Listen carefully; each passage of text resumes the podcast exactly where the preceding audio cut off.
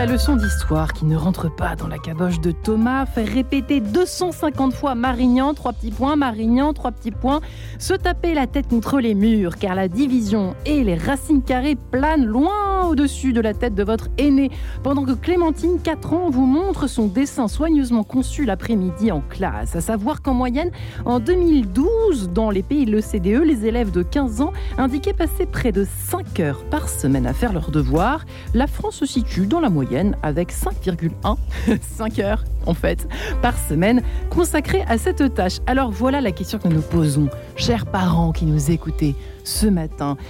L'âme en peine, qui ne savait plus quoi faire, euh, ni à qui demander de l'aide pour aider ses enfants pour leurs devoirs le soir. Faut-il les aider, ces enfants, pour ses devoirs le soir? Eh bien, c'est la question que nous allons nous poser. Nous allons nous poser ce matin dans le cas de sens avec nos trois invités.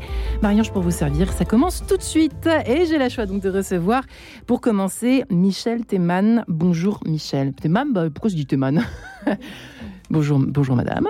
Euh, parlez bien dans votre micro. Vous qui êtes spécialiste en méthodologie de l'apprentissage, euh, on peut mentionner également euh, votre site internet micheltemam.com tout simplement avec des tas de méthodes que qu'on peut retrouver bien sûr dans votre livre et qui sont également euh, donc à consulter sur votre site internet. Charlotte Duchamp, bonjour Charlotte. Bonjour. Et ce joli livre bleu, vous êtes conférencière, coach et auteur, vous avez créé le site Cool Parents Make Happy Kids, on en rêve tous bien sûr. Vous qui avez euh, publié des casseroles euh, des parents et des étoiles chez Marabout, moins subir son quotidien et se libérer des jugements. Ça marche aussi, c'est clé pour les devoirs le soir puisque on se met facilement en colère, chère Charlotte, quand ça ne marche pas comme on le voudrait. C'est-à-dire que moi, ça m'a presque étonné ce sondage. Je ne sais pas ce que ça vous évoque. Avez-vous Moi, j'ai pas réussi à trouver de chiffres. En fait, en fait, c'est 2012 et 2015, à peu près les mêmes, hein, euh, qu'on peut trouver ici et là, mais je n'ai pas trouvé de chiffres plus récents.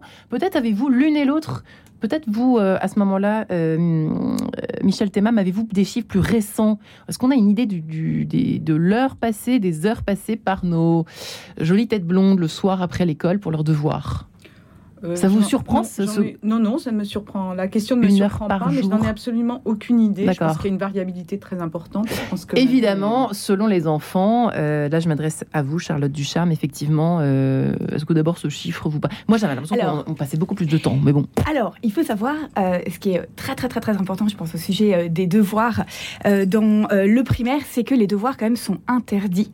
Euh, vous allez sur Impôt Gouv, les devoirs écrits sont interdits avant le collège. Donc normalement, et ils sont Depuis tout récemment, hein, si je me trompe pas, Alors, depuis je sais pas exactement, euh, pas euh, plus de 5 ans à mon avis. Non, hein. pas plus de 5 ans. Et euh, d'ailleurs, dans, maintenant, euh, dans euh, les cours que euh, les euh, professeurs des écoles ont, on leur déconseille de donner des devoirs aux enfants. Et ça, c'est essentiel et c'est important parce qu'il y a des écoles qui ne le respectent pas, euh, qui de- Donc continuent vous êtes à carrément donner. contre. Non, parce que attendez, on pose la question ouais, hein. alors moi, je suis pas pour les devoirs dans le primaire, clairement, euh, parce pas que pour les devoirs en primaire. Ah ouais. Parce qu'en fait, euh, les, ce qui se trouve, euh, ce que je vois dans les parents euh, qu'on accompagne aujourd'hui, c'est que les devoirs sont en effet source de tension. Et euh, aujourd'hui, euh, les parents n'ont pas forcément beaucoup de temps avec leurs enfants. Déjà, on peut se poser la question de pourquoi est-ce que les enfants, eux, devraient travailler le soir et le week-end quand nous, adultes, ne travaillons plus le soir et le week-end. Enfin, euh, si tout va bien. Normalement, la plupart, Ouais, euh, a priori. 82% des gens sont aux 35 heures, donc, Ouais, ouais, euh, normalement. Et surtout, c'est un moment qui doit être un moment d'échange, euh, de, de partage avec son enfant. Oh, c'est vrai que c'est quand même pas marrant de retrouver ses enfants uniquement à un moment de la journée, c'est pour les devoirs, quoi. C'est Oui, vrai que. Alors que justement, on a fait des enfants bah, pour partager avec eux, pour passer des bons moments, pour euh, voilà euh, avoir un enchantement dans le quotidien qui est complètement euh, pollué par ces tensions euh, autour des devoirs et euh, qui sont normalement euh, voilà euh, plus plus plus d'actualité. Et puis surtout, est-ce que on peut se poser la question est-ce que mon enfant s'il fait bien ses devoirs, est-ce que c'est ça qui le rendra heureux plus tard? Et c'est là où je pense que voilà il y a aussi une, vraie question à, se poser, c'est que aujourd'hui en fait ce qui rendra euh, euh, notre enfant heureux plus tard, c'est de trouver un peu son don et euh, de, l'offrir aux autres et de trouver ce qui l'anime, ce qui prend plaisir à faire. C'est là où il sera le meilleur et c'est là où il aura le mieux à, à donner aussi à l'humanité, aux gens qui sont à côté de lui. Et aujourd'hui, le problème de, ce temps qui est sur les devoirs, c'est que euh, c'est autant de temps qu'on ne passe pas à trouver, à, ce que l'enfant puisse faire des choses qui l'animent, puisse trouver qu'est-ce qui le, voilà, le, lui plaît dans la vie. Euh, et après, on se retrouve avec des enfants qui sont en fin de lycée, en fin d'école. Alors, Michel, à vous. Qu'en pensez-vous Êtes-vous pour ou contre Vous avez le droit d'être pour, hein attention. Hein. non, non, je suis. vous êtes contre aussi je suis. Euh, euh, mon, mon, avis est complètement mitigé, mais enfin, je, je suis plutôt contre les devoirs euh, chez le petit enfant, ouais. qui, par définition, n'a pas forcément la maturité intellectuelle de d'anticiper. c'est assez, assez, complexe et je trouve qu'il faut laisser, comme me disait Madame, du, des moments d'échange avec les parents, mais euh, mon avis est quand même un petit peu plus controversé. C'est-à-dire que euh, le, terme devoir, en fait, faut-il demander aux parents de s'investir pour faire les devoirs? La réponse est quoi? Je pense que chaque terme peut être expliqué. le terme faux, déjà, c'est-à-dire peut engendrer une culpabilité, et une angoisse chez certains parents qui n'ont pas le temps ou peut-être pas les compétences. C'est pas, ça ne doit pas être une obligation, mais un souhait. Les deux, le mot devoir est un, est un mot qui me mmh, qui m'horripile. C'est plutôt euh, de la consolidation. Ouais. Quand on rentre à la maison, on n'est pas censé apprendre quelque chose de nouveau. Donc on est juste obligé de consolider ce qui a été appris en classe. Maintenant, euh, petite parenthèse, la pédagogie inversée, c'est tout une, un concept euh, qui demande aux enfants d'apprendre tout seuls et de faire les exercices en classe. Bon, c'est assez complexe, je ne m'y attarderai pas, mais en tout cas, cette notion de devoir euh, est absolument insupportable. Je ne sais pas d'où ça vient d'ailleurs. peut entraîner des, des, oppositions des enfants, des conflits avec les parents. Voilà. Maintenant, l'intervention des parents est essentielle et, là, je m'adresse vraiment aux parents. Et euh, d'ailleurs, je, note tout de suite que je, je vais publier, enfin, il y a un, livre qui va sortir, bon, qui est beaucoup plus vaste, qui s'intéresse à toute la, toute la transmission du savoir, aussi bien dans les entreprises que euh, au sein de la maison. Et euh, les parents ont beaucoup plus de capacités qu'ils ne le croient. Ah bon? Ça veut dire quoi ça, Michel Alors ça veut dire que euh, ils sont, quel que soit euh, leur cursus, quel que soit leur parcours, ils sont, d'après moi, capables de transmettre bien plus à leurs enfants dans des domaines qu'ils ignorent parfois. Et donc il y a, il faudrait un petit peu. Vous avez des exemples Oh, bah, par exemple, euh, euh, bah, d'abord la philosophie de la vie. La philosophie de la vie, les adultes, tout simplement, ont possiblement plus d'expérience personnelle à communiquer à leurs enfants. Bon, là, maintenant, je m'adresse philosophie de la vie, donc euh, on parle par exemple de philo en terminale, admettons. Mmh. je m'adresse pas aux petits-enfants et des devoirs, mais l'expérience propre d'un individu peut être transmise à son enfant. Euh, d'une façon euh, euh spontanée, mm. spontanée, sans, sans, nécessairement avoir fait euh, d'études particulières, incroyables. Et son expérience à soi est aussi importante que l'expérience du prof de philo qui va exposer les concepts des grands philosophes de, ce, de, de, tous les temps. Alors, nous sommes en ligne également avec Nathalie Anton. Bonjour Nathalie. Bonjour. Alors, euh, vous êtes professeur agrégé de lettres modernes à l'école alsacienne à Paris, vous êtes psychologue clinicienne pour adultes et ados, et vous avez écrit de votre côté Non, votre adulte n'est pas feignant euh, chez euh, Erol. n'est pas feignant. Votre? Ado. Oui, c'est ce que j'ai dit. Qu'est-ce que j'ai dit Votre adulte. Oh, c'est pas vrai. oh la vache. Ah, là là, lapsus révélateur, docteur. Bon, bref, non, votre ado n'est pas feignant. Mais qu'est-ce que je raconte en ce lundi matin? Rien ne va plus. Euh, je ne sais pas si vous avez pu. Euh, je sais que nous, nous vous avons, nous avons tenté de vous joindre au début de l'émission. Je ne sais pas si vous avez du coup écouté ce qui s'est euh, dit au début de cet échange. Mais pour commencer, question que j'ai posée à mes deux autres invités faut-il aider ces enfants, ces enfants pour le devoir, leur devoir le soir? Selon vous, d'abord, le faut vous gêne-t-il euh, Et est-ce que finalement c'est une bonne chose ou pas euh, euh, d'intervenir d'une façon ou d'une autre quand on est parent et qu'on a des enfants qui ont l'air de planer complètement? Parce qu'il y a quand même aussi cette notion de... Il y a des différences entre les enfants, hein. évidemment, ça on l'a pas dit au début de l'émission, mais ça me paraît évident. Il y en a qui font leur devoir jusqu'à leur euh, bac et plus si affinité euh, tout seul, tout seul, tout seul, et d'autres qui demandent. Donc c'est compliqué pour les parents de se placer dans tout ça, Nathalie Anton. Ben, écoutez, moi je pense que oui, les parents ils ont un rôle à jouer évidemment, euh, puisque les devoirs à la maison sont faits pour essayer d'aider euh, l'enfant à devenir de plus en plus autonome. Ouais. Et certains, comme vous dites très bien, euh, sont, sont, très à l'aise avec avec ces devoirs, d'autres ont plus de difficultés. Mm-hmm. Et là où la, il est difficile en fait de se positionner en tant que parent, c'est est-ce qu'il faut se substituer à l'enseignant et donc essayer euh, de, de, refaire le cours si l'enfant ne l'a pas compris euh, parce qu'il faut absolument trouver la réponse juste ou simplement se dire c'est un exercice, je vais l'aider en fait à essayer de trouver la réponse.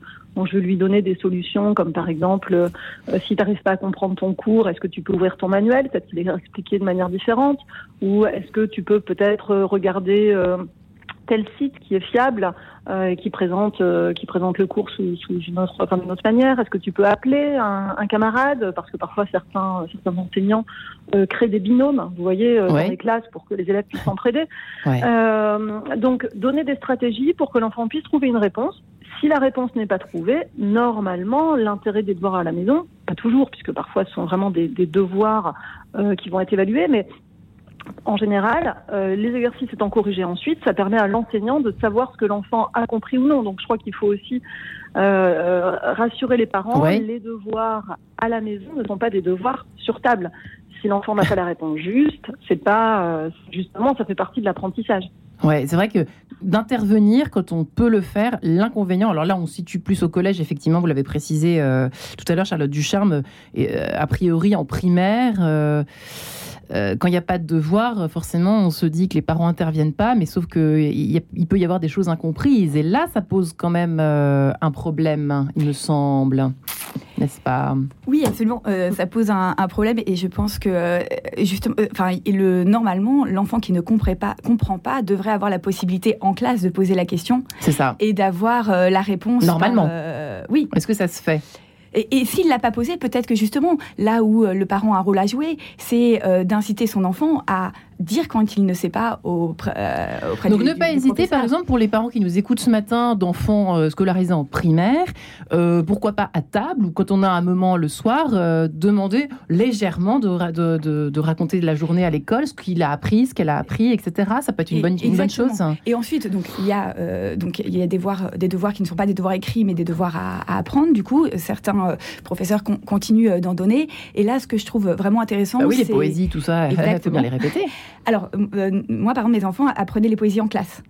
Euh, ah, voilà. Bah, et il relisait. pas donné à tout le monde, ça. Hein. Oui, oui, oui. Mais ça marche, ça peut marcher. Mais ça marche super bien parce qu'en fait, le professeur, euh, il est normalement bien mieux formé que nous pour leur apprendre à apprendre. Mhm. Euh, c'est-à-dire que tous les, on a tous la capacité de devenir pédagogue, mais il faut s'y investir et c'est pas naturel chez chacun d'être bon pédagogue. voilà, et on voit, il y a beaucoup plus de, tension. Donc, en, en, revanche, c'est bien, moi, je trouve que ce soit l'enfant qui soit demandeur de l'aide de son parent. C'est-à-dire que ce soit pas le parent qui viennent lui imposer son aide, mais plutôt... ça, c'est euh, intéressant comme piste, je trouve, hein, non lui, lui, dire, est-ce que tu as besoin d'aide? Est-ce que je vois que tu as, eu une mauvaise note, tu es en difficulté? Est-ce que tu veux qu'on passe un petit moment ensemble pour euh, revoir euh, l'orthographe ensemble? C'est peut-être ton point... Là, vous parlez effectivement de la... Alors là, j'ai presque envie de poser ensuite la question à Nathalie. La psychologie, là, des parents est importante, parce que la démarche est intéressante. Elle est, elle elle, quand elle est positive de la part, je m'adresse à vous, Michel Temam, il y, y, a une façon d'être aussi par rapport à l'enfant, si on est stressé soi-même, parce qu'on se rappelle quand on était petit, par exemple, je vous donne un exemple, hein, euh, c'était affreux cette heure où euh, on devait faire nos devoirs le soir, j'en sais rien, c'était très stressant, et du coup, on, oh, tout à coup, ça émerge, ça revient à la surface, ça remonte à la surface au moment où son enfant euh, vous demande de l'aide, ou au contraire, on stresse pour lui, donc on anticipe et on, fonce vers le cahier de correspondance ou le cahier de texte ou l'agenda pour voir ce qu'il y a à faire pour le lendemain déjà pétrifié. Ça, c'est pas bon. Alors là, j'ai vraiment deux deux concepts qui, sont, euh, qui, sont, tout à fait adressés aux parents. Ouais. Premièrement, Allez-y. Le parent. En vous rapprochant de votre micro. On, apprend, on ne sait jamais aussi bien sa leçon que quand on, la personne en face l'a exposée. Euh, quand, on a, pardon, on ne sait jamais aussi bien sa leçon quand, on, quand la personne en face a bien, bien compris, a bien compris. C'est-à-dire que je propose aux parents non pas de devenir les professeurs de leurs enfants, mais les élèves de leurs enfants. C'est-à-dire Et ça, c'est euh, c'est quelque chose qui est vraiment très très important. C'est-à-dire que euh, un parent se retrouve devant enfin son enfant qui n'a pas compris une leçon, au lieu de lui dire qu'il va lui donner une explication, il lui demande de l'écouter et d'écouter lui-même l'explication de son enfant. C'est-à-dire que l'enfant... Donc par exemple, donnons un exemple, euh, un cours sur... Euh, euh... bah écoutez, je vais vous donner des exemples plus récents pour moi. Allez-y. Puisque j'ai quand même écouté, j'ai quand même essayer de comprendre la mécanique quantique avec mes enfants qui m'expliquaient la mécanique quantique. Donc ça, c'est sûr que euh, je ne connaissais pas cette, ce domaine. Ouais. Et euh, elles on, arrivait tellement à, à bien m'expliquer qu'à la fin, bon, j'avais pas, j'étais pas capable de faire des exercices, mais en, en, en ayant compris, je savais que mon enfant avait compris. Entre les lignes, vous êtes en train de dire, vous vous intéressez, vous vous investissez dans la curiosité. Euh, c'est ça que vous voulez dire C'est pas vraiment la curiosité. La curiosité, c'est un autre, c'est un autre point euh, fondamental, bien sûr. Mais c'est, tu ne comprends pas, explique-moi. D'accord. Et en m'expliquant, toi-même, tu vas comprendre. Et assez souvent, euh, l'enfant qui est incapable de comprendre tout seul, en expliquant à un adulte, comprend. Oh, et, ça. et ça, c'est quelque chose que je mets même moi-même en pratique. C'est-à-dire que même dans ma vie de tous les jours, je suis radiologue, il m'arrive de temps en temps d'expliquer ce que je ne comprends, enfin de d'essayer d'expliquer un diagnostic que je ne comprends pas, et en l'expliquant, je, l'ai compris. Ce qui s'énonce clairement, euh, ce qui se dit clairement, ce qui s'énonce clairement se pense aisément. Ça, voilà, dire comme ça. exactement. Euh, Nathalie Anton, attendez juste un. ah oui, il y a un deuxième, il y a un deuxième euh, élément qui est fondamental pour moi dans la relation parent-enfant, c'est ce qu'on appelle le désir mimétique. Le désir mimétique, c'est un, c'est un concept qui n'est pas très en vogue euh, en Europe, mm-hmm. euh, qui est beaucoup plus connu euh, outre-Atlantique, qui a été exposé par, qui a été développé par l'association d'un psychiatre français, le professeur Ougourlian, et un philosophe anthropologue français, René Girard, et leur association a, débouché sur une notion qui est la, communication, euh, la, la, communication entre le mental euh, de, des individus. C'est-à-dire tout simplement, on dit le oh. rire est communicatif, euh, toutes les, émotions sont communicatives. Ça a été démontré chez le singe par des expériences que je relate dans mon livre.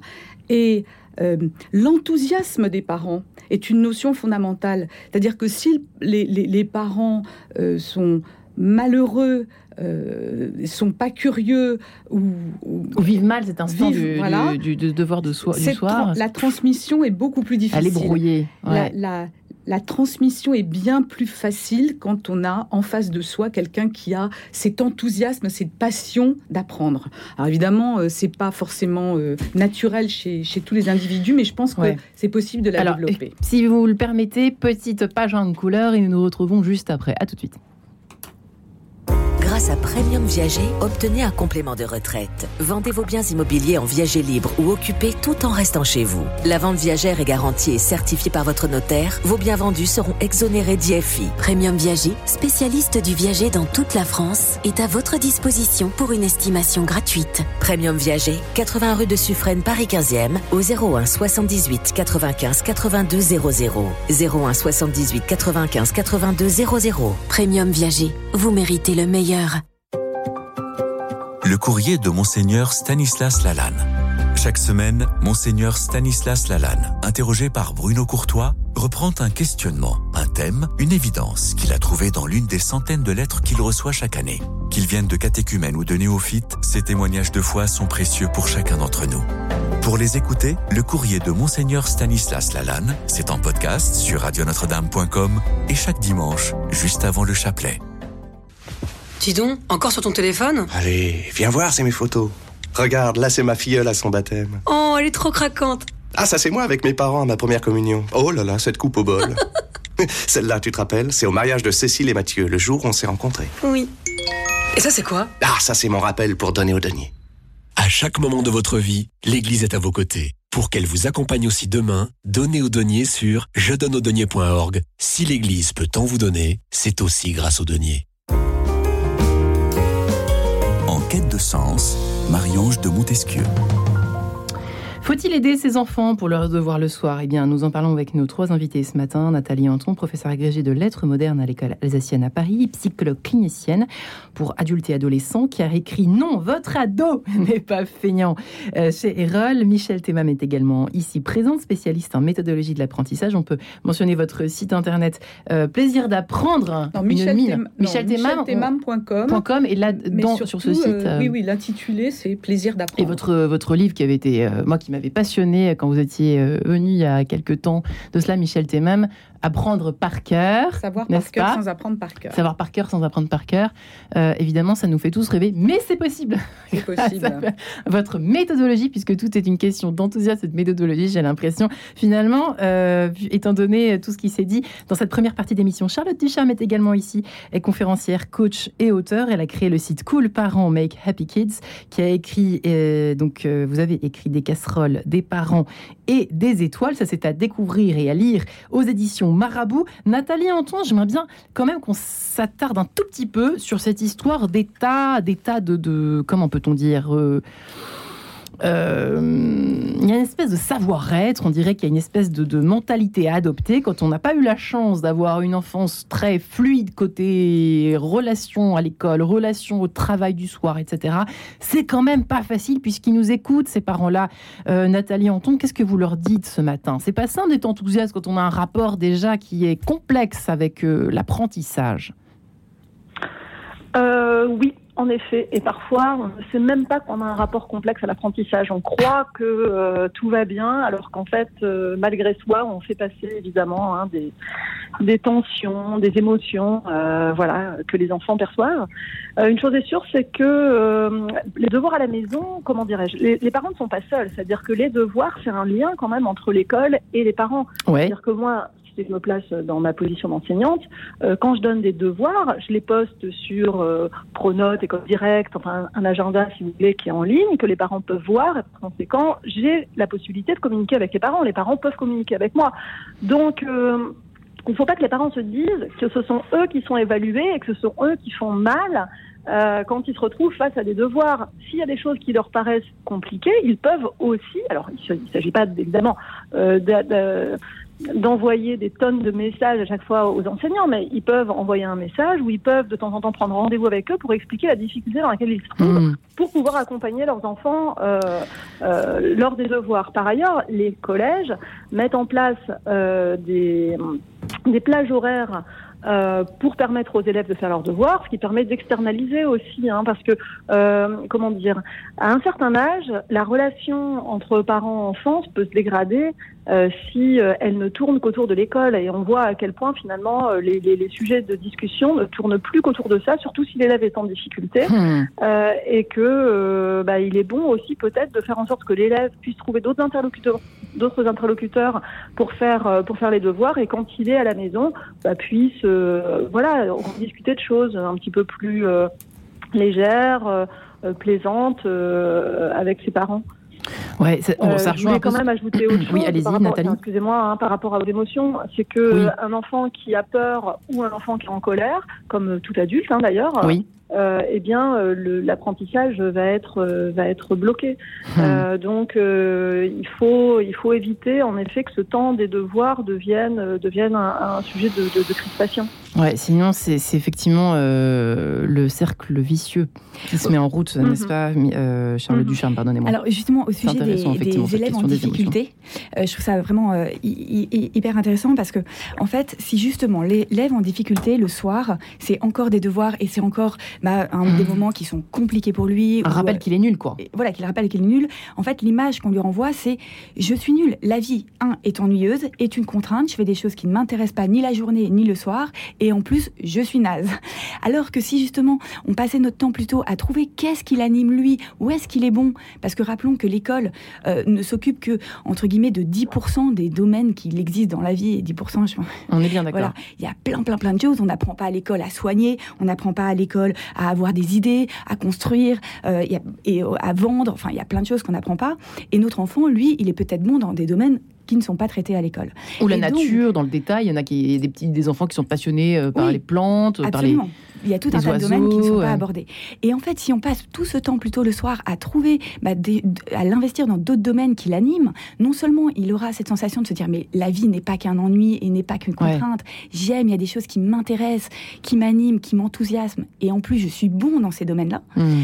Alors que euh, et, il se retrouvera à 18 euh, ans, 20 ans en se disant mais je sais que dans la vie il y a des choses pour lesquelles je m'enthousiasme, il y a des choses dans lesquelles je suis bon, et, euh, et, et on se retrouve pas avec des enfants qui s'ennuient quand ils sont pas devant les écrans et euh, qui euh, ne savent même pas ce qu'ils veulent faire euh, ni après le bac ni encore à, l'école parce qu'en fait ils n'ont jamais eu le réflexe dans leur vie d'avoir des choses où ils ont un élan de vie où ils se disent mais ça va être génial je vais faire ça ce week-end je vais faire ça ce soir.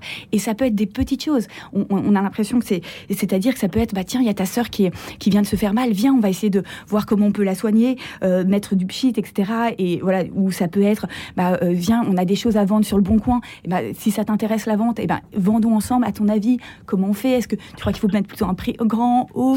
Euh, On peut l'investir dans, je sais pas, si c'est un enfant qui adore euh, s'organiser ou euh, faire des choses des mains dans le, batch cooking, c'est-à-dire euh, on va préparer le dimanche avec lui les recettes de toute la, semaine pour anticiper, pour savoir quelles courses faire, etc. Donc il y a mille façons d'impliquer nos enfants dans raconter, Oui, pardonnez-moi, je, coupe beaucoup ce matin, je suis désolée. c'est de prendre des chemins de travers. Et là, et là, et là, je m'adresse à Michel Temam qui a des solutions. Elle les a ce matin pour la concentration, la pyramide inversée. Elle va nous raconter tout ça. Il y a, il y a des méthodes effectivement euh, auquel on ne pense pas forcément, puisque nous sommes braqués avec nos enfants. Alors, je ne pas forcément. La mienne n'a qu'un an, mes pauvres amis. Je suis un très mauvais exemple ce matin. Mais bon, il y a quand même. On a j'ai des souvenirs enfants, et c'est vrai que euh, autour de moi, je vois bien, euh, voilà, des parents qui sont, euh, qui en parlent, hein, qui sont soit complètement démissionnaires parce qu'ils en peuvent plus, donc ils savent plus à qui s'adresser, ils vont voir des psys, etc. Alors parfois, c'est vrai qu'on va peut-être en parler. ça peut être important. Nathalie nous le confirmera peut-être. Michel Temam, c'est vrai que les, les, les chemins de traverse sont quand même importants et intéressants à aborder ce matin. Plaisir d'apprendre, savoir par cœur euh, sans apprendre par cœur. Il y a aussi une méthode de concentration que j'aimerais bien que pour les enfants qui ont du mal à se concentrer le soir, après le goûter, après l'école, après une journée où on est déjà enfermé entre quatre murs. Euh, qu'est-ce que vous conseillez, vous, au fond? Alors d'abord, je, voulais je, voulais juste noter que euh, toute ma démarche méthodologique, pratique et mentale repose sur ce qu'on appelle la métacognition, c'est-à-dire la connaissance de, soi-même. De, euh, de façon euh, plus ou moins complexe, euh, j'explique certaines, certaines voies cérébrales qui permettent d'aboutir au plaisir d'apprendre, sachant que il y a trois voies qui sont très importantes. C'est la voie de la, le circuit de la mémoire, le circuit du plaisir et le circuit des émotions. Tout ça se rencontre au niveau d'un carrefour euh, qui se trouve en plein centre de notre cerveau et qui est lui aussi extrêmement en relation, en relation euh, très euh, fine avec le chef d'orchestre qui se trouve à l'avant de notre cerveau. Donc, quand on, tous les, processus euh, mentaux reposent sur l'exploration de cette voie et sur un aiguillage qu'on apprend à dominer euh, pour faire passer euh, d'une émotion négative, d'une émotion à valence négative vers une émotion à valence positive. Donc, on peut, et, c'est là que, que j'interviens dans la méthodologie pratique de l'apprentissage, dans l'apprendre à apprendre, il y a certaines techniques très, que j'ai exploité euh, que, euh, depuis de nombreuses années, qui ont fait leurs preuves, qui permettent de passer, de, de, contourner les difficultés. Donc, oui, vous notiez les, les, méthodes transversales, enfin, enfin le, les, chemins de les, chemins de traverse, mais d'abord, avant tout, il faut insister sur, ce que enfin, sur la lecture rapide.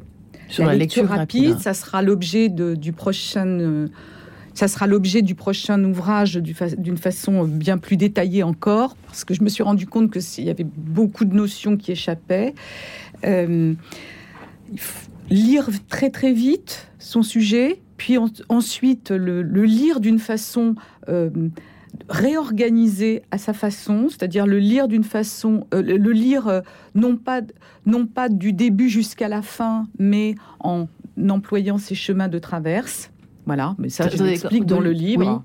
C'est-à-dire de lire en deux mots alors, euh, c'est lire euh, par exemple en diagonale? Non, pas du tout. Non, La, lecture en diagonale, ça serait plutôt la lecture rapide. D'accord. On, on, se trouve devant un sujet, et ça, c'est valable pour les adultes aussi. On se trouve devant un sujet euh, qui angoisse. C'est ce mm. que j'appelle la phobie du non-savoir. La phobie du non-savoir, c'est l'angoisse de ne pas savoir. L'angoisse de ne pas savoir, c'est, je pense que c'est ce qui, ce qui atteint. Euh, on, en est tous, on en est tous victimes. On se retrouve devant un pavé, on a peur de le commencer, et je dis lancez-vous, lisez-le à toute vitesse. Ça fait rien si on comprend pas de si on comprend pas la totalité. On arrive. Bon, j'ai même quelques petites techniques pour euh, pour euh, passer le cap quand on est vraiment bloqué au début.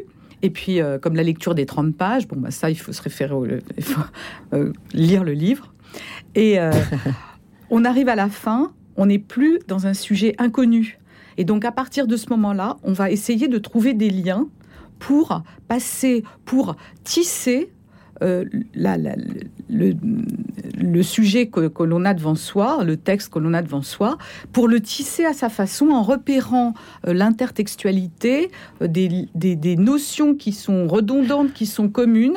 en, français normal, l'intertextualité, c'est-à-dire l'idée générale hein, qui se dégage, c'est ça? Alors, la première lecture, on a une idée générale, mais on a vu aussi se dégager des idées, des, trames différentes, comme des, si vous voulez. Euh, Oh.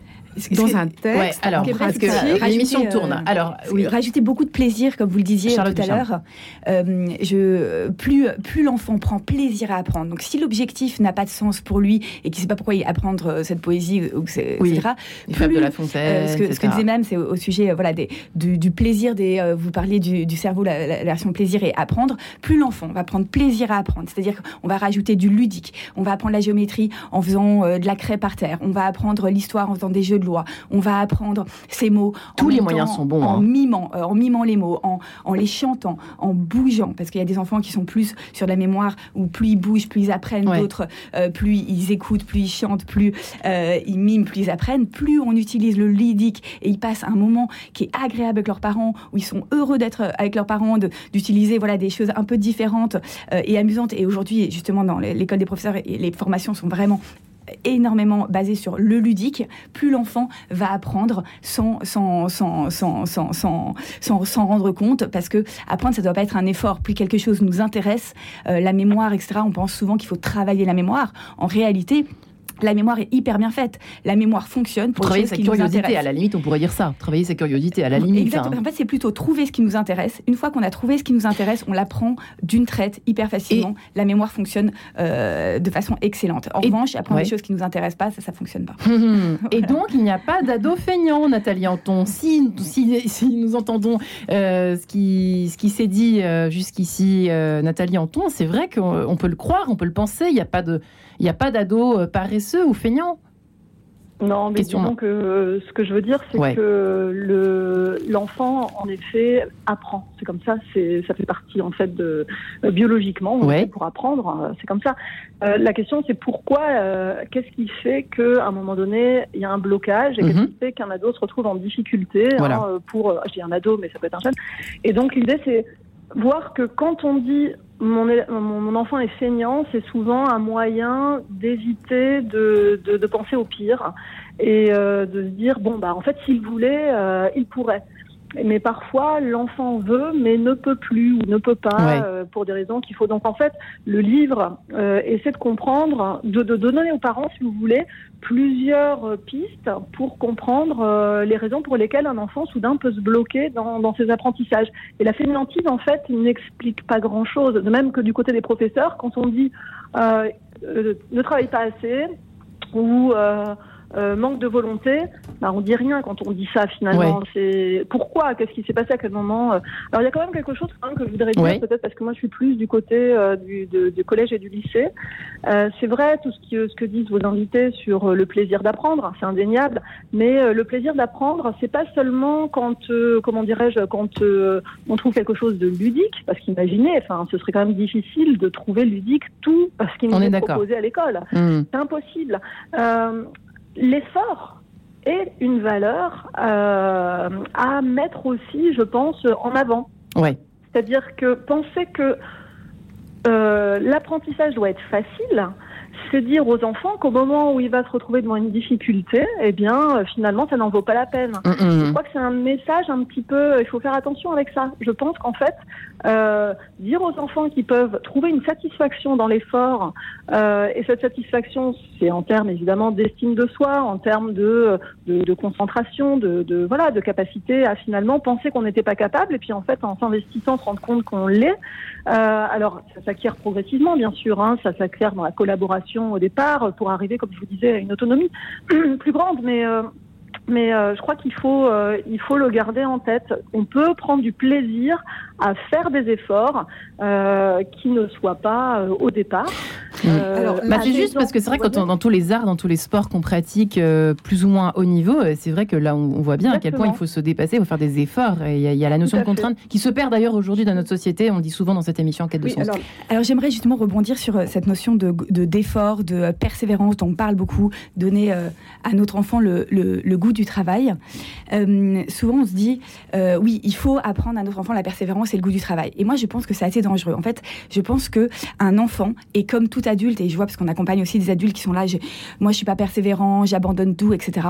En fait, on prend le problème à l'envers. C'est pas qu'on n'est pas persévérant, c'est qu'on devient persévérant et on devient une machine de guerre entre guillemets quand on a trouvé quelque chose qui nous anime et qui nous fait vibrer. c'est un peu ce que dit Nathalie hein, d'ailleurs, dans d'autres mots, et, dans d'autres termes. trouver la source en fait. Et nos enfants, dès que euh, je sais pas, ils se, ils adorent, je sais pas, jouer, faire faire de la gym parce qu'il y en a un qui est passionné de gym, l'autre qui est passionné de cuisine, euh, l'autre qui est passionné de jeux vidéo, ils vont être à fond, à 300%, et ils n'auront pas besoin de faire des efforts tellement euh, euh, ça sera naturel parce que le chemin qu'ils empruntent est quelque chose qui les font moi, je suis vibrer. Tout à fait opposée. Et juste, je trouve que c'est même dangereux en fait d'apprendre la persévérance et l'effort sur quelque chose qui n'a pas de sens à quelqu'un, parce qu'on se retrouve ensuite avec des adultes, oui, ça a du sens, ça avec des adultes qui travaillent comme des acharnés sur quelque chose qui n'a pas, parce qu'on leur a dit valeur travail c'est hyper important, travail, et donc c'est des personnes qui savent travailler même quand le chemin euh, ne les fait pas vibrer, et même quand l'objectif n'est pas tant important que ça, et qui se trouvent en crise des quarantaines, des, des, cinquantaines, crise des soixantaines, en se disant mais j'ai passé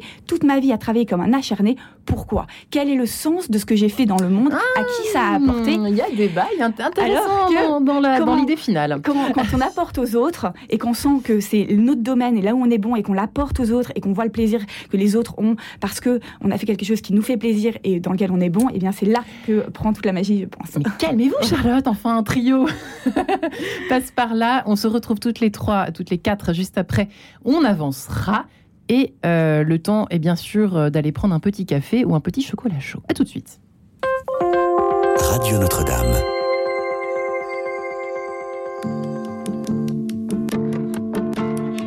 Commençons par refaire le monde avant de ressasser le passé. On sait tous que la terre est ronde. Marchons dessus sans trop l'abîmer.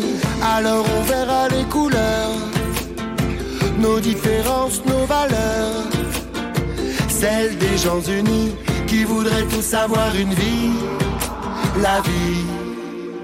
On avancera un pas de travers, les yeux grands ouverts, libres de nos choix avancera avec les idées claires.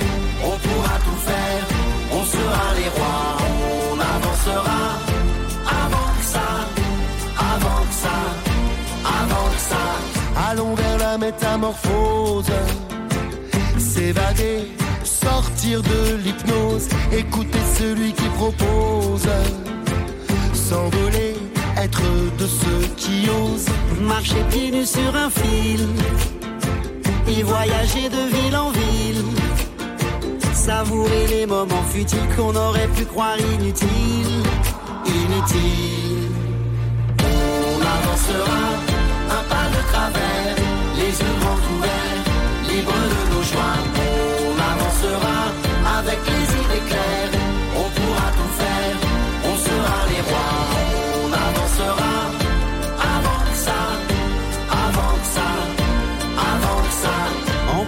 le sourire des mômes dans une vie plus belle que celle qu'on a jouée. Allons redécouvrir l'atome. Fixons un prix à ne pas dépasser. Redonner de l'air à l'enfant. Un futur pour sa descendance. Trio, on avancera. À notre rythme, s'il vous plaît. Aujourd'hui, faut-il aider ses enfants pour leur devoir le soir Eh bien, nous en parlons avec Nathalie Anton, professeure agrégée de lettres modernes à l'école alsacienne à Paris, psychologue clinicienne pour adultes et adolescents, qui a écrit Non, votre ado n'est pas feignant chez Erol. Charlotte Ducharme, conférencière, coach et auteur, qui a créé le site Cool Parents Make Happy Kids, euh, qui a écrit des casseroles, des parents et des étoiles chez Marabout, et Michel Temam, spécialiste en méthodologie de l'apprentissage, euh, référence bien sûr à son site. hein. Je- J'en profite pour le mentionner, puisque Michel Temam donne toutes ses clés, ou presque, sur son site internet, micheltemam.com, si je ne me trompe pas. Et vous avez également euh, votre livre qu'on peut toujours retrouver dans les bonnes librairies, Plaisir d'apprendre, savoir par cœur, sans apprendre par cœur, chez Odile Jacob, qui date d'il y a quelques années. Euh, Michel Temam, ça tombe bien, euh, c'est à vous. Après tout ce qui Voilà. a été dit, entre plaisir d'apprendre, sans s'en rendre compte, en faisant un, un effort, est-ce que c'est bien de faire des efforts, de transmettre cette notion de- d'effort d'apprendre? Tout ça est un- une vraie question. Il faudrait des heures d'émission, à mon avis, pour euh, arriver à la fin de ce débat. Mais Bien sûr, il faut des heures pour arriver à, à des conclusions qui, sont, euh, qui, qui ne peuvent pas être euh, uniques. Euh, bien sûr que quand on aime ce qu'on fait, euh, on, est, euh, on a beaucoup plus de facilité, beaucoup plus de capacité, le grand sportif, le grand artiste, etc. C'est certain. Par contre, il y a une notion qui me paraît euh, très très importante à développer, c'est que dans sa vie, on n'apprend pas forcément et on passe pas forcément par des, euh, par des chemins où tout est plaisir. Et, et qu'est-ce qu'on fait quand on n'aime pas ce qu'on fait? Qu'est-ce qu'il fait l'enfant quand il n'aime pas apprendre l'histoire? Hmm, Et c'est là que, que, ce, que ce- ça voilà. se corse. Et c'est pour ça que je suis euh, pas complètement d'accord avec mon interlocutrice, avec mes interlocutrices. Pour moi, on peut développer le plaisir dans n'importe quoi. C'est-à-dire que on peut aimer apprendre n'importe quoi à condition d'avoir une méthode euh, qui euh, va engendrer par elle-même le plaisir. Je m'explique. Tout à l'heure, j'ai parlé euh, de, ces chemins de traverse après une lecture globale. Eh bien, c'est ce qui rejoint une pratique active de l'apprentissage. Quand on apprend de façon passive, par exemple, quand, si on, on- on répète dix fois la même chose, Ouais. on ne peut pas avoir de plaisir. On prend une petite poésie, par exemple. Oui. Et puis, on va essayer de décortiquer. Tout à l'heure, vous m'avez demandé les chemins de traverse. Eh ben, les chemins de traverse, on va l'apprendre au, au niveau d'une poésie, puisqu'on s'adresse à des parents qui sont un petit peu, euh, euh, qui, sont un peu désemparés face à leur euh, progéniture, peut-être euh, de jeune âge, en jeune âge, ouais. donc face à une petite poésie. Ben, L'intertextualité, ça veut dire quoi? Ça veut dire chercher euh, un fil conducteur, ce qu'on appelle le fil rouge, dans toute cette poésie. Donc, euh, ça veut dire, par exemple, repérer des mots qui se répètent ou qui veulent dire la même chose. Ça, quand on les associe, ça diminue la charge cognitive puisque on a diminué le nombre de mots à apprendre. On peut euh, se servir de, de, euh, de rimes, de, de rythme. Et donc il y a un sens Enfin, c'est voilà. Il y a une Donc là, on fait, qui se raconte. on est actif. On prend sa poésie et on la décortique. Vous savez, euh, un, un- un acteur, un bon scénariste, et Ouais. euh, je, je me suis intéressée au, au, au- au- aux scénaristes, comment ils font pour faire travailler un texte? Eh bien, ils décortiquent le texte. C'est l'explication du texte qui va permettre euh, de, de s'approprier le texte. L'explication, ça ne veut pas forcément dire on a compris ou on n'a pas compris tel terme et on va en chercher le sens dans un dictionnaire. Ou euh, c'est essayer de disséquer le texte, essayer de, le- de- de le transformer en petits fragments qu'on va recomposer à sa façon. Eh bien, ce travail qui demande forcément de l'activité cérébrale, de l'activité intellectuelle, ça, ça peut entraîner un plaisir d'apprendre. Hmm. Et donc, on peut aimer apprendre, pas forcément le sujet, mais on aime parce que on aime apprendre tout simplement. Et ça, c'est une notion fondamentale. Ouais. Aimer apprendre, ça ne veut pas forcément dire aimer ce qu'on a choisi. Ça peut être aussi aimer ce qu'on nous impose. Et malheureusement, dans la vie, on est souvent obligé de passer et par... trouver une forme de joie dans, dans cette dans, dans la, la joie, dans la, très dans cette, dites, hein. la joie dans cette découverte. Et puis il y a une, une autre notion que je voulais absolument développer, c'est la culture de l'erreur. Et ça, la culture de l'erreur, surtout en France, on, on la connaît, enfin dans, en, oui, en France, on, on la développe pas suffisamment faire une erreur, avoir une mauvaise note, ouais. c'est pas forcément être en échec. C'est ce qui, est, ce qui est très important, c'est analyser la, la, raison de l'erreur pour rebondir. Ouais. Pour rebondir. C'est le verre à moitié plein et le verre à moitié ah, ça, vide. Ça m'intéresse, Nathalie, d'évoquer euh, de Michel, d'évoquer ça avec Nathalie, euh, qui est toujours avec nous. Nathalie, effectivement, euh, voilà, il arrive un soir, je rapporte une mauvaise note. Euh, Qu'est-ce qu'on fait, effectivement, de cette mauvaise note? Rouvrir sa copie, même si ça fait mal, et essayer de comprendre à, à, un moment pendant le week-end ou voilà, quand les parents sont un peu dispo, et on, re, on, re, on revoit la copie? Par exemple. Ben, en fait, euh, pourquoi pas En fait, ce que, ce que j'entends euh, à travers euh, à travers les réponses de, de ouais. l'invité, moi, je suis d'accord avec ce qui vient d'être dit hein, précédemment. Je tiens à le dire, c'est-à-dire que la culture de l'effort, elle est importante. Encore une fois, c'est on ne peut pas prendre plaisir dans tout ce qu'on fait dans la vie. Et je crois que le, le, le plaisir vient de de la satisfaction d'avoir bien travaillé ou d'avoir trouvé des stratégies qui nous permettent, malgré effectivement, voilà, une, une matière qui nous plaît pas forcément, d'avoir trouvé des stratégies qui nous permettent de réussir. Alors, pour revenir à votre question. Euh, il faut faire attention à ce que le, le, le, je crois vraiment que les parents ne pensent pas qu'ils doivent devenir eux-mêmes des enseignants parce que ce que ce qui est très très intéressant ce que dit votre votre interlocutrice euh, mais euh, c'est-à-dire que là elle demande finalement aux parents de devenir professeur, c'est-à-dire prendre une poésie et de faire un travail d'explication de la poésie avec mmh. Qui normalement a été fait en classe. Et c'est très bien, je veux dire, pourquoi pas? Mais c'est une charge quand même pour le parent de se dire, oula, alors non seulement je dois faire réciter la poésie, je dois donner des moyens d'apprendre à mon enfant, mais en plus, il faut que je me fasse l'explication ouais. de la poésie. Bon, C'est-à-dire que moi, il faut que je la lise avant. Il faut que... Bon, c'est un petit peu... Enfin, moi, je trouve que c'est assez... Euh, ça, ça, demande trop... Enfin, je veux dire, les, les, les, c'est l'école qui se charge normalement de faire ça. Donc le parent, moi, je pense... Euh, quand un élève a une mauvaise note, il n'y a pas de, de règles hein, de toute façon, mais c'est déjà peut-être euh, discuter. Qu'est-ce qui s'est passé? Qu'est-ce ouais. qui s'est passé en amont? Pourquoi est-ce que tu n'as pas réussi à faire ce travail? Est-ce que c'est que tu n'as pas compris en cours? Est-ce que c'est que tu n'as pas consacré assez de temps à ton travail? Euh, Est-ce que tu as compris la correction ou pas? Euh, Est-ce que tu, tu as demandé à ton professeur si tu ne pouvais pas te redonner des exercices similaires pour que tu puisses euh, te réexercer Est-ce que tu as besoin qu'on t'accompagne davantage dans ton travail, etc. Parfois, vous savez, simplement regarder la copie, regarder euh, la manière dont elle a été euh, présentée, dont elle a été rédigée. C'est déjà vraiment des indicateurs. Hein. Il y a des parents, ils n'ont pas besoin d'être performants dans la discipline dans laquelle l'élève a eu une mauvaise note pour comprendre qu'il n'y a pas eu assez de travail, -hmm. qu'il y a eu un refus d'appliquer des consignes. Et euh, bah voilà le dialogue peut s'engager peut s'engager là-dessus. Je sais pas si faire refaire l'exercice euh, si l'enfant n'est pas demandeur si vous voulez je sais pas dans quelle mesure c'est le rôle c'est le rôle du parent de, faire ça. Mmh. et dès le départ Nathalie euh, Anton est-ce est-ce qu'il faut quand même intervenir? C'est vrai qu'on se pose la question naturellement il y a des parents qui vont intervenir énormément euh, pour euh, ils ont le temps tant mieux pour eux pour le, les devoirs du soir ou est-ce que naturellement il faut laisser un peu de temps quelques années passées pour voir un peu comment comment est l'enfant comment se comporte l'enfant après l'école? Question que j'aurais dû mais vous poser de, au début de l'émission il n'y a pas trop de règles je, mais enfin par exemple je vais vous donner euh, une illustration ouais. les parents pensent que quand leurs enfants entrent euh, au collège euh, bon elle a passé la sixième elle est en cinquième ça y est t'es grand on va te laisser tranquille ouais. et euh, on va on va te laisser faire tes preuves et, et c'est très bien pourquoi pas sauf que eh bien il faut réajuster c'est-à-dire on, on laisse effectivement cette on, on essaie de, de jouer avec l'autonomie c'est-à-dire ouais. on essaie de voir ce qui se passe pendant les premières semaines. On regarde ensuite euh, les résultats qui ont été obtenus. On prend contact avec le professeur principal pour demander si est-ce que ça va est-ce que ça va pas.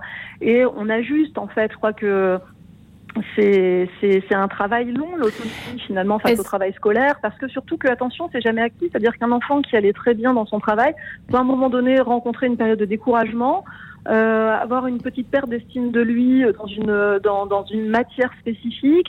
Et puis on voit pas que ça s'installe et, et, à un moment donné ça devient ça devient trop important. Donc il faut voilà, toujours, même si c'est pas véritablement regarder, c'est voir ton exercice, comment il a été fait, si tu as les bonnes réponses, mais montre-moi tes cahiers, euh, fais voir ton carnet de correspondance, euh, euh, montre-moi ton agenda pour voir les devoirs.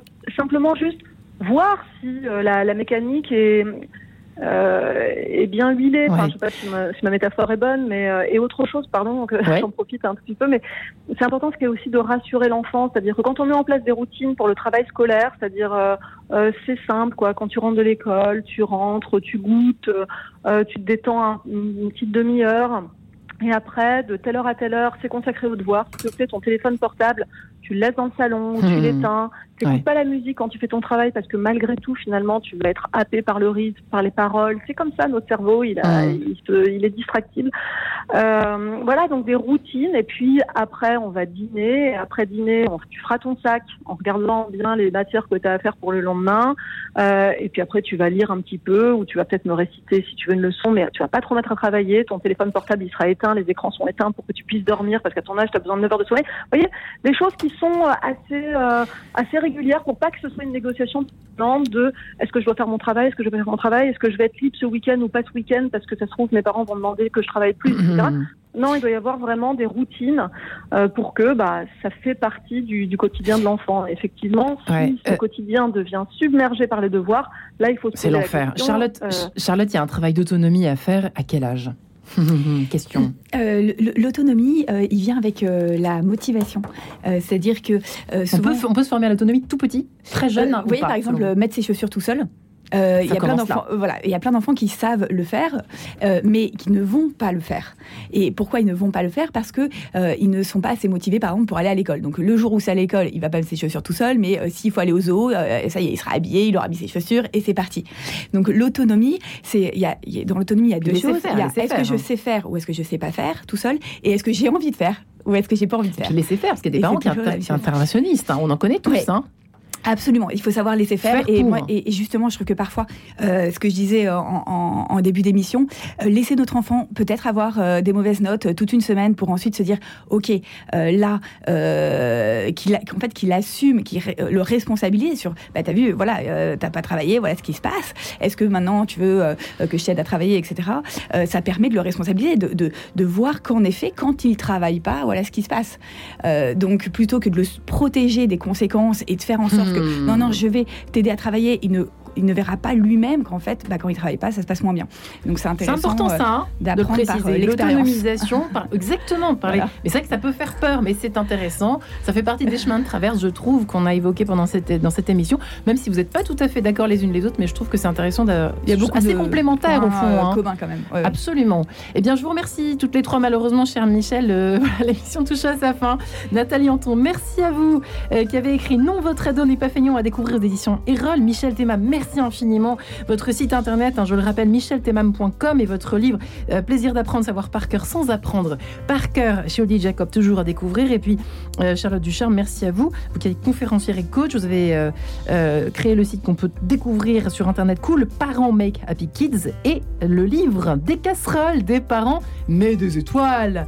C'est des En de Marabout. stock, En mais rupture de voilà, stock, il va bientôt revenir dans je deux semaines. je veux- il, il faut Michel absolument que je note juste une, une- une petite- un petit détail. Je n'ai C'est- jamais dit que les parents devaient faire le travail à la place Merci, des professeurs. Savoie.